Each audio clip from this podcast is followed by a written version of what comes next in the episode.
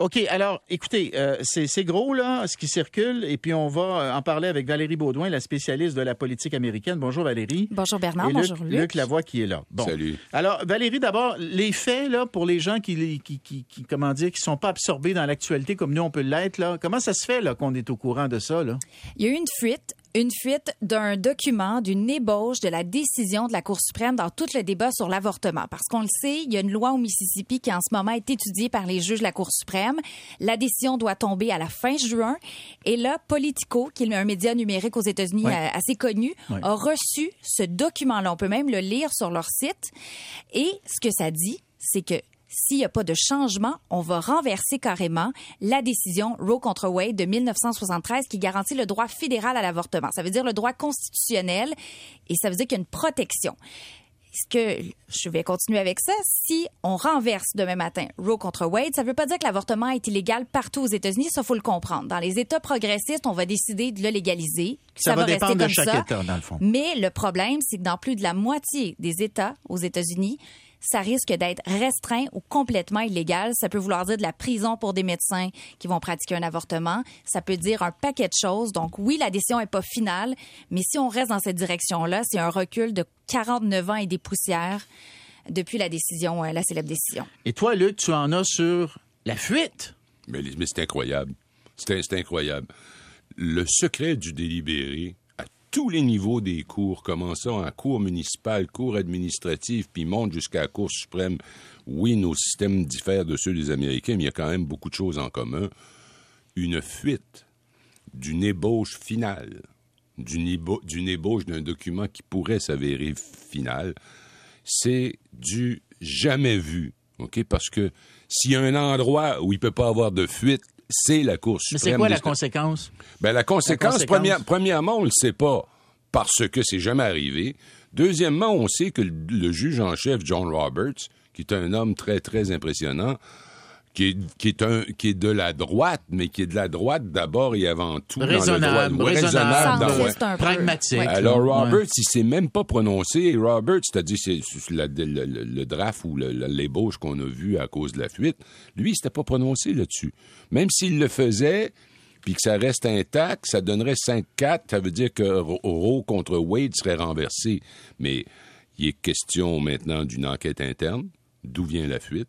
Il est question de possibilité d'accusation au pénal. Ben il est aussi parmi ce que les grands juristes discutent possible de faire avorter toute l'affaire. C'est fou d'utiliser le mot avorter, là, mais de faire s'effondrer toute l'affaire sur la base d'un vice de forme, parce que c'est vrai que, d'abord, les délibérations d'une Cour suprême, et c'est pareil au Canada, ils sont neuf juges, puis il y en a un qui est désigné pour écrire, là, pour la majorité, OK? Et là, celui-là écrit, puis il consulte les autres à mesure qu'ils avancent, puis l'ébauche évolue. On dit, j'ai entendu à la télévision qu'il y a des fois cinq, six ébauches il y a des fois 25-30 ébauches, comprends-tu? Et c'était dû pour la fin juin. Non, non, puis il y a des arbitrages. Les juges, euh, d'une certaine manière, négocient leur position. Ben, ils négocient leur position ben parce que la recherche qu'on veut, c'est idéalement, on veut que les cours suprêmes arrivent avec une décision unanime parce que ça a un poids incroyable. C'est clair que ça n'arrivera pas dans Roe contre Wade. Clair. Mais le juge Alito qui avait la plume, il y a quelqu'un qui a pris le document puis qui l'a envoyé à Politico. Et pourquoi? Et ça, ça va faire... Pourquoi? Parce qu'il voulait justement que ça fasse ce que ça fait présentement. Ben, ça force le débat. Ben, c'est mon, hypothèse que ça, devienne politique avant d'être judiciaire. Pour justement, pour faire suite à ce que Luc vient de dire, pour qu'il y ait le temps justement de faire pression sur les juges pour changer d'idée. Absolument, je suis convaincu que c'est ça. D'ici la fin juin, est-ce que... Et c'est pourquoi ça devient du vice de forme. Et est-ce que deux juges vont vraiment changer de bord carrément parce que c'est ça que ça prend? C'est, quand même, euh, ça me surprendrait. Non, mais, mais, mais, euh, si tu permets, Valérie, moi j'ai l'impression que faire changer de juge, non. Sauf que le jugement aurait pu évoluer puis devenir moins radical qu'il l'est présentement. ça, c'est clair. parce que le juge Roberts, ancien doyen de la faculté de droit de l'université Harvard, lui, il veut pas jouer à la politique. Il a tenu les, les, cordeaux depuis qu'il a été nommé pour dire wow, on n'est pas dans la politique, on est dans le droit ici. même s'il a été nommé par euh, par, George W. Bush et qu'il est de la droite. Tout le monde, tout le monde, c'est ça. Mais, je me souviens quand il a été nommé Roberts, il y a beaucoup de beaucoup d'Américains qui craignaient que qu'il allait être très à droite. Puis euh, depuis qu'il est là, honnêtement, il est raisonnable. Oui. C'est un homme raisonnable. Qui cherche le consensus. Qui Alors, Et- là, ce qui est intéressant, Valérie, Oui. c'est que là, les démocrates, évidemment, pro-avortement, disent, bon, ben là, si c'est pour... Si c'est pour euh, être ça, la décision de la Cour suprême, il faut en faire un enjeu politique. Ah oui, oui. Donc, un enjeu politique des prochaines élections. Il faut aller chercher une majorité à la Chambre des représentants, ce qu'ils ont déjà, mais il faut aller chercher aussi une majorité au Sénat pour voter une loi qui protégerait l'accès à l'avortement, parce qu'actuellement, c'est la jurisprudence qui protège le droit à l'avortement. Comme a- au Canada, il y a d'ailleurs. absolument. On veut codifier. On veut codifier le, le jugement Roe contre Wade pour juste. dans une loi, Oui, dans une loi pour pas que ça soit juste des- de, de- de la jurisprudence, mais que ça devienne une loi, une législation votée par le Congrès. Et là, ça peut-tu servir Moi, je me, demande- je me pose la question. D'abord, est-ce que l'élection, euh, les midterms, comme on, comme on les appelle, peuvent vraiment porter là-dessus? Est-ce que ça peut devenir l'enjeu de l'élection? Je te réponds tout de suite, oui. Et si c'est l'enjeu de l'élection, est-ce que les démocrates gagnent? Oui. Euh, c'est- écoute, ça va les gal- mais voter, ça va oui. les- c'est exactement ce que j'allais dire. Si ça va les galvaniser et ils vont aller voter, à mon avis, si on a cet enjeu-là, parce que ça démontre quoi? Les conséquences d'une élection.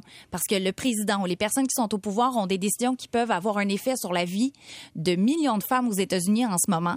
C'est pas rien.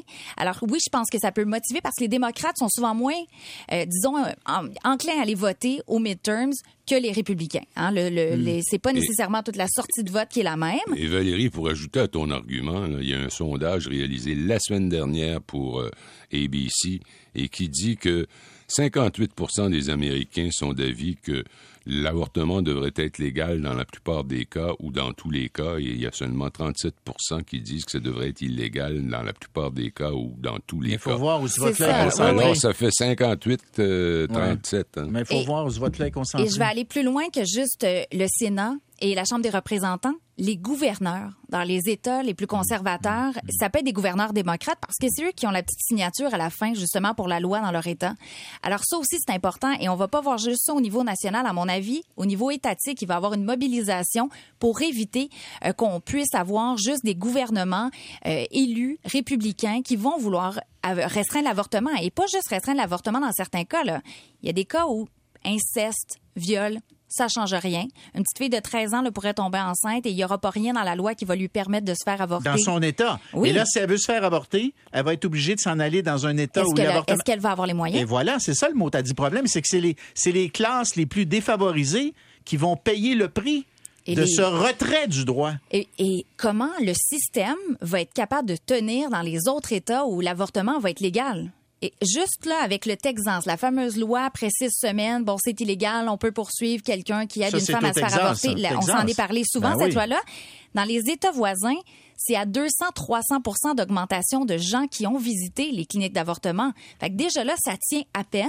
Et si tu mets Parce que tu payes, 25, tu 30 payes pour États, des citoyens, tu payes pour des citoyens qui viennent d'un autre État. et oui, Bien que c'est au privé, ils payent. et, tu payes tout court aussi. Aux États-Unis, là, à part exception, là, Non, tu non, mais un peu. là, dans les États où la- la- l'avortement est permis, il y a des cliniques qui sont financées par le système public. Là? Oui, il y en a qui sont financés aussi par Mais les dons, mais la plupart, ça coûte un montant d'argent. Justement, il y a des. États qui ont voulu restreindre aussi l'avortement de cette façon-là. Il y a des États où il y a une seule clinique pour des millions de personnes. exact. Hmm. Alors, il y a d'autres façons déjà qui sont utilisées. Mais écoute, c'est c'est inquiétant. Alors, Luc, oui, c'est ça. On pensait hein, qu'avec Trump qui partait, que la, la polarisation s'atténuerait, mais honnêtement, ça s'est pas atténué tant que ça. Puis il faut dire, la ça, c'est le principal héritage de Trump. Les trois, les trois juges conservateurs qu'il a nommés à la Cour suprême, c'est ça qui fait la différence, là. Ah ben c'est clair. Ah ben c'est absolument clair. Dont la dernière qui a nommé là, juste avant les élections, là, euh, comme Bennett, Oui. la juge Bennett. Amy Coney Barrett. Amy Coney Bar- Barrett. hein, Oui. Barrett. Euh, ça, c'était clair qu'elle était contre Roe v. Wade. C'était clair, clair, clair, on le savait. Et, et franchement, c'est pas étonnant de voir que la Cour penche du bord où Trump l'a, voulu. Maintenant, le, le fond de l'affaire demeure, hein, je veux dire... euh, est-ce que Trump est coupable de ça? Ben là, il a Mais nommé- ça- ça ce qui est grave, aussi, au fond, ce qui est très, très, très, très grave, c'est que la Cour suprême des États-Unis, qui était un phare du droit international depuis des siècles, est maintenant devenue une bébelle complètement politisée. Complètement politisé. T'es choisi parce que t'es démocrate ou t'es républicain. C'est le contraire du bon sens, du droit euh, normalement pratiqué dans les démocraties. Et Bernard, si j'ai le temps d'ajouter un petit, quelque chose, un petit quelque chose sur euh, ce que Luc a dit. En 73, juste vous dire, la décision c'était 7-2 en faveur justement de Roe v. Wade. Cinq républicains qui sont allés voter aux côtés de deux démocrates. Alors à l'époque, on n'était pas juste dans cette polarisation-là et on était en 1973. Valérie Baudouin, Luc Lavoie, merci. Merci. On s'en va à la pause au retour. Sophie Brochu, la PDG d'Hydro-Québec, qui va vous raconter une très, très... euh, ben, enfin, c'est une, une histoire très triste, mais qui est en voie de bien se terminer. Puis je vous le dis, c'est...